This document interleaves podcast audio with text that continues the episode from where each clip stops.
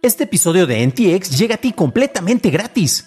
Pero si quieres pagar y ayudarnos a continuar con este programa y además recibir episodios sin publicidad, ¿quiénes somos para limitarte? Descubre cómo hacerlo siguiendo la liga en la descripción del episodio. I'm Sandra, and I'm just the professional your small business was looking for. But you didn't hire me because you didn't use LinkedIn jobs. LinkedIn has professionals you can't find anywhere else, including those who aren't actively looking for a new job but might be open to the perfect role, like me.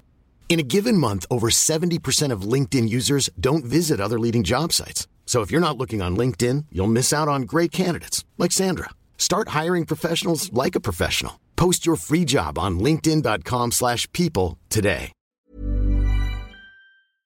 Ex empleado de Apple roba secretos corporativos. Netflix construye el estudio más grande de América Latina en Ecatepec y el ex jefe de seguridad de Twitter señala las fallas de la plataforma. Estas son las noticias de Tecnología Express con la información más importante para el 23 de agosto de 2022. Netflix colaborará con Casa Azul para la construcción del estudio cinematográfico más grande en América Latina, el cual se ubicará en Ecatepec, Estado de México. Se invertirán inicialmente 90 millones para la construcción ubicada en Jardines del Cerro Gordo. El anuncio fue dado por el jefe del ayuntamiento de Ecatepec, Fernando Vilchis, durante la premiación del primer Festival Internacional de Cine y Música en México.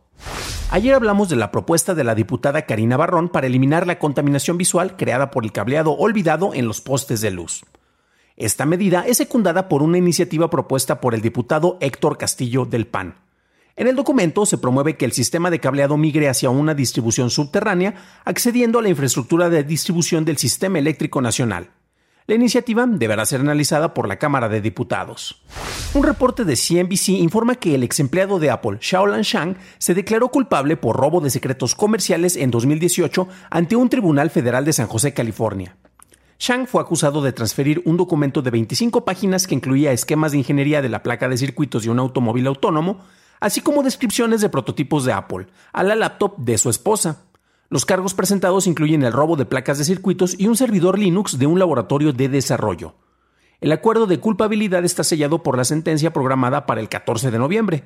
Los cargos podrían resultar en hasta 10 años de prisión y una multa de un máximo de 250 mil dólares. Engadget confirmó que Instagram está haciendo una prueba interna de una nueva característica llamada Candid Challenge.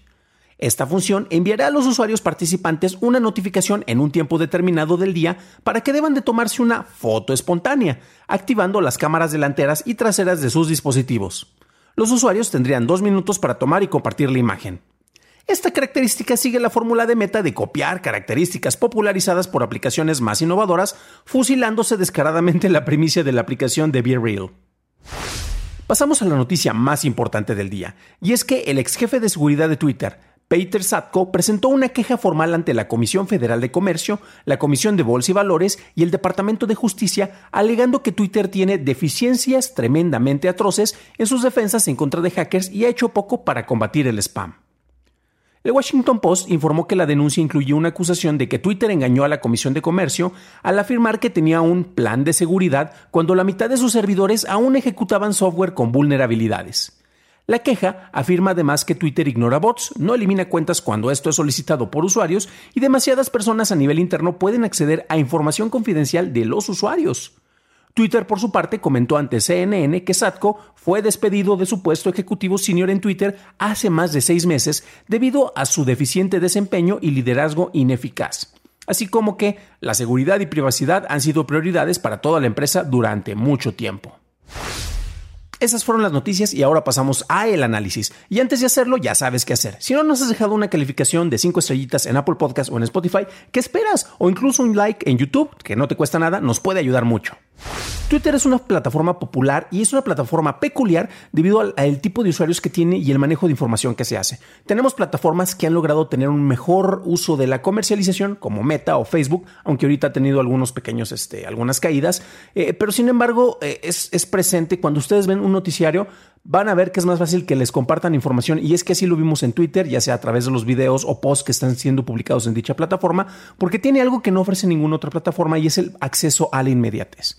Ahora bien, Eh, los problemas que ha tenido la plataforma han variado muchísimo. Recordemos que ya desde el 2013 quedó olvidada la famosa ballenita voladora o el whale fail, en el cual este, se veía cuando se caía el servicio y teníamos ahí una ballenita que te informaba que no ibas a poder tuitear con él en ese momento. Actualmente las caídas de servicios como el de Twitter son muy raros. Se siguen dando, pero honestamente son las excepciones, ¿no? Y actualmente, bueno, tiene otros problemas. Recordemos que tuvo la intención de compra, o eso dicen eh, por parte de Elon Musk de la plataforma, lo cual pues la ha perjudicado ya que ha jugado con el valor de las acciones y ha habido distintos manejos peculiares dentro y fuera de la empresa, pero lo han puesto dentro del ojo del huracán, ¿no? Ahora bien, Twitter, como ya lo mencionaba, pues eh, tiene muchas ventajas. Eh, puedes crear una cuenta sin necesidad de poner tu foto. Están los famosos huevitos que pueden ser cuentas de bots. Eh, te permite precisamente el uso de bots. Uno de los bots más conocidos es el del Big Ben, en el cual cada hora va a tuitear bong, bong, bong. O hay personas incluso para algunos zoológicos que han hecho em, interacciones muy, muy, muy interesantes en el cual hay una anguila que tiene, por ejemplo, una cuenta de Twitter y cada que manda una pulsación de corriente eléctrica es medida, es registrada por un, medidor dentro del acuario en el cual se encuentra y su cuenta de Twitter va a decir zip, zap o algo que sea relacionado con cómo está transmitiendo la corriente eléctrica. Entonces, te permite el uso de bots y estas son grandes ventajas y volvemos a hablar de la inmediatez. Sin embargo, Aquí también tenemos algunos problemas. Recordemos que en el inicio, y yo puedo decir que fui de las primeras personas, si no fui el primero que hizo una cobertura de un festival de cine aquí en México, en el Festival de Cine de Guadalajara, en el cual yo hacía cobertura, cobertura vía Twitter mandando mensajes de celular, cuando cada mensaje me salía, no me acuerdo si en un peso o dos pesos, algo por el estilo, pero entonces, gracias a esa facilidad que tú tenías para compartir información en el mismo momento en el cual se estaba generando, pues se hizo muy popular. Nuevamente es una plataforma que es muy usada por periodistas o los que nos decimos ser periodistas debido a este recurso, ¿no? Eh, esto también ha representado distintos factores de vulnerabilidad. Recordemos que en 2019 la misma cuenta de Jack Dorsey, el fundador y en ese entonces era el CEO de Twitter, su cuenta fue hackeada.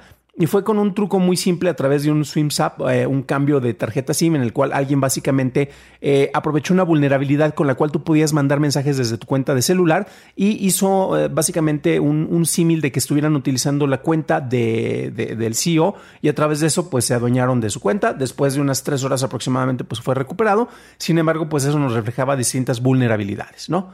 Ahora bien, hay una frase de la cinta de Dark Knight que a mí en lo particular me gusta mucho y es la de que eh, si no mueres siendo un héroe vas a vivir lo suficiente para convertirte en villano. Y para bien o para mal, eh, probablemente para mal, eso es lo que está pasando eh, con Twitter en cierta medida. Actualmente ha sido muy criticada. Hay personas que querían que Elon Musk la comprara para que destruyera la plataforma porque hay un montón de, gente indeseable en esos lados, gente indeseable como algunos de los usuarios que estamos allá. Y decían, no, es que tiene muchísimos bots, en realidad no tiene tantos. Y luego tenías algunos de los críticos que, que tú veías que honestamente no entendían entendían que, cómo se maneja la plataforma y las implicaciones que eso tiene, porque se quejaban cuando eh, se pusieron distintas medidas que también se pusieron en Meta, en el cual eh, si tú ves un artículo tuiteado por alguien que pone un comentario y, ah, esto es evidencia de que eh, así nos manipula el gobierno y con un artículo, y tú querías compartirlo pero sin leer el artículo y Twitter te decía, oye, no quieres leerlo antes de que lo compartas, entonces este tipo de medidas muchos decían, es que me quieres censurar, yo solo quiero tuitear. No, no, no, no, no quiere impedir que tú como usuario este, estés em, diseminando desinformación en este caso, ¿no? Y también pues recordemos que ha sido una herramienta muy utilizada particularmente por el eh, anterior presidente de Estados Unidos, por Donald Trump, donde honestamente era más eh, importante ponerle atención a su cuenta de Twitter que a cualquier comunicado que él pudiera dar en, la Casa Blanca, ¿no? Entonces pues eh, es curioso cómo se ha ido mutando y por eso también se entiende que había mucha mala vibra para la plataforma y muchos querían que se muriera, ¿no? Ahora bien, todo esto nos sirve para entender que efectivamente ha habido muchos problemas y a mí, híjole, mano, aquí de repente me da me da sentimiento, este, eh, tengo sentimientos encontrados más bien, porque entiendo qué es lo que pasa, porque me ha tocado vivirlo desde dentro de otras corporaciones. Y por ejemplo, tenemos que parte de los alegatos por parte de Peter Sacco, en donde menciona que hay malos manejos administrativos, que no se ha estado fortaleciendo los sistemas de seguridad, eh, que hay demasiadas personas que pueden tener acceso a información importante, eh, de cuentas de personas importantes. O sea, hablemos tan solo de los últimos dos presidentes que hay en Estados Unidos, tanto Barack Obama como eh, Donald Trump. Y pues bueno, bueno, Donald Trump lo corrieron de la plataforma, pero tú podías tener acceso a información importante de mandatarios del mundo y son quienes utilizaban estas herramientas como plataforma para dar sus distintos mensajes, ¿no? Después tuvimos otras cuestiones. Eh, recordemos que Elon Musk este, dijo que originalmente tenía la intención de compra y quería solucionar el problema de los bots. Y después, oh sorpresa, quiere decir que los bots este, son un problema y por eso no la quiere comprar. Pero nuevamente estos alegatos eh, por parte del ex jefe de seguridad llaman la atención ya que le podrían dar cierto apoyo a las quejas que tiene Elon Musk. Aunque honestamente eso sería más afortunado para él eh, y a final de cuentas son cuestiones que se debieron de haber revisado. Problemas de seguridad como que no se hayan actualizado los servidores con, los debidos parches, eso es más preocupante y ya vimos que ha habido vulnerabilidades que se presentaron incluso con el mismo CEO de Twitter, lo cual dice, híjole mano, a final de cuentas como que necesitarías unos mejores manejos, ¿no? Que, ocurren por allá.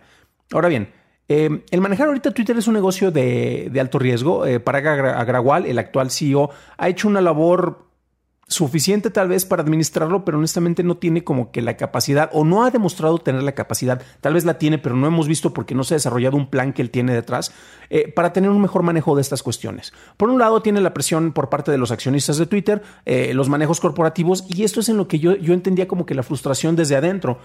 Tal vez el ex jefe de seguridad sugería distintas medidas para fortalecer, pero estas no eran aprobadas por manejos financieros porque no tenemos suficientes ingresos. Y recordemos que Twitter de las plataformas públicas más usadas es la que menos ingresos genera. Y honestamente en cantidad de usuarios considerando el tiempo que ha estado podemos hacer un símil con Facebook y es un símil absurdo porque Facebook está acá arriba, o sea, tiene una gran cantidad de usuarios y genera muchísimos ingresos gracias a publicidad.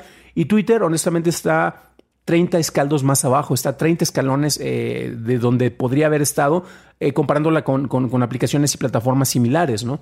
Entonces, de repente entiendo esa frustración, pero también entiendo que no se pueden tomar todas las medidas porque estás dependiendo de distintas decisiones corporativas.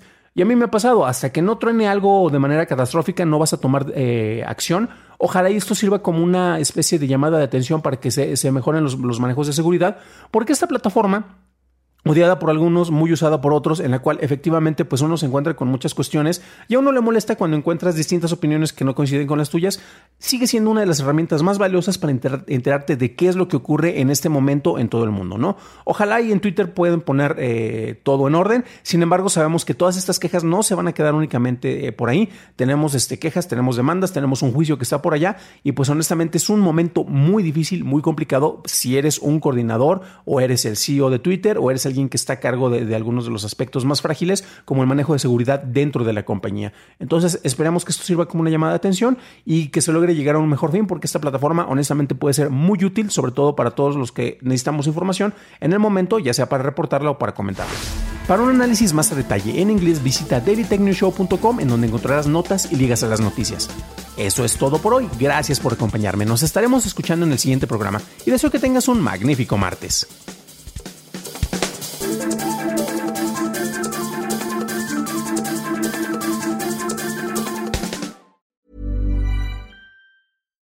It's Paige DeSorbo from Giggly Squad. High quality fashion without the price tag. Say hello to Quince. I'm snagging high-end essentials like cozy cashmere sweaters, sleek leather jackets, fine jewelry, and so much more. With Quince being 50 to 80% less than similar brands and they partner with factories that prioritize safe ethical and responsible manufacturing i love that luxury quality within reach. Go to quince.com slash style to get free shipping and 365 day returns on your next order. quince.com slash style